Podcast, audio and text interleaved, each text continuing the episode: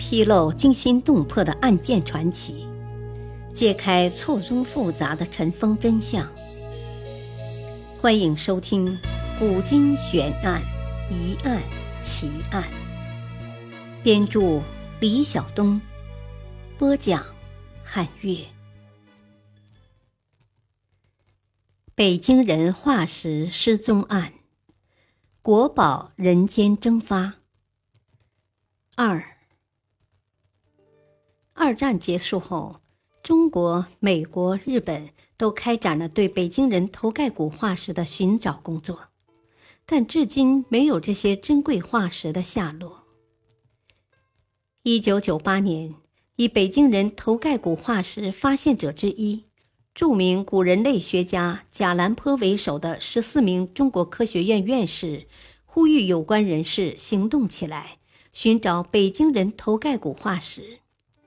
而后，有关部门发出寻找北京头盖骨的呼声，但由于牵涉到多个国家，寻找很难取得进展。北京人化石到底在哪里？目前有四种主要线索。第一种线索，化石仍在美国。一九七二年，美国总统尼克松访华，随行人员中。一位金融家贾纳斯对北京人头盖骨化石丢失产生兴趣。回国后，他悬赏五千美元寻找线索。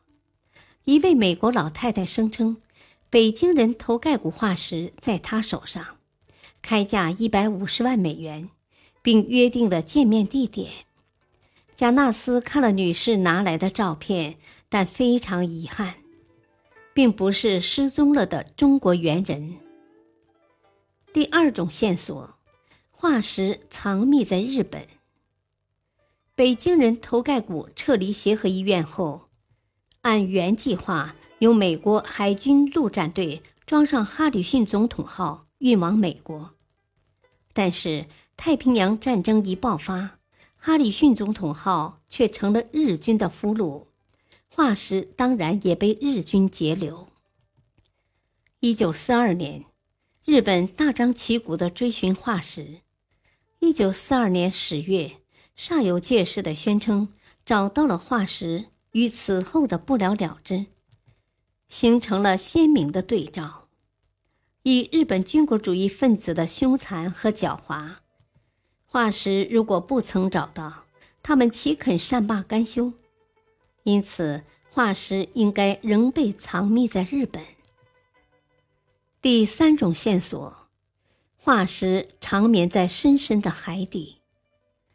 曾经有人提供线索，化石装箱后并没有运到天津，而是运往秦皇岛港，并在秦皇岛港装上了哈里逊总统游船。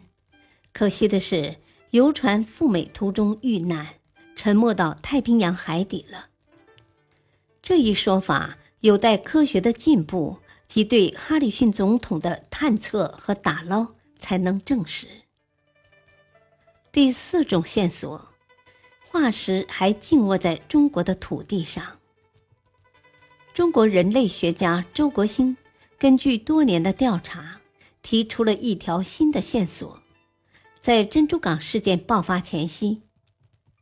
一个守卫在美国大使馆和美国海军陆战队总部通道门口的卫兵，亲眼看见两个人抬着一箱东西，埋在大使馆的后院里。据推测，可能是北京人化石。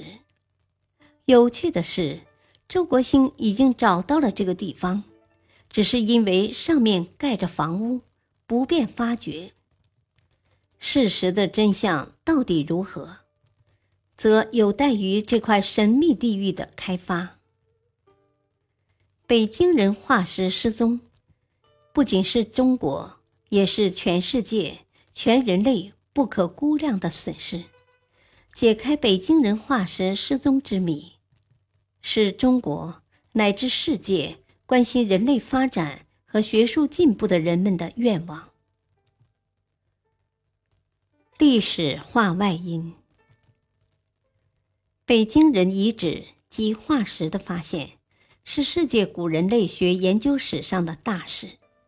迄今为止，还没有哪一个古人类遗址像周口店北京人遗址这样，拥有如此众多的古人类、古文化、古动物化石和其他资料。北京人化石成为世界科学界众所瞩目的稀世瑰宝。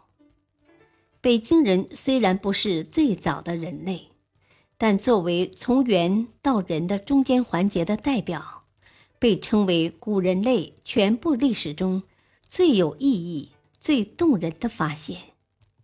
因此，北京人头盖骨的珍贵可想而知。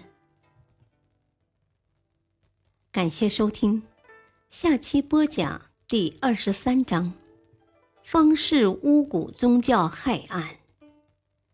敬请收听，再会。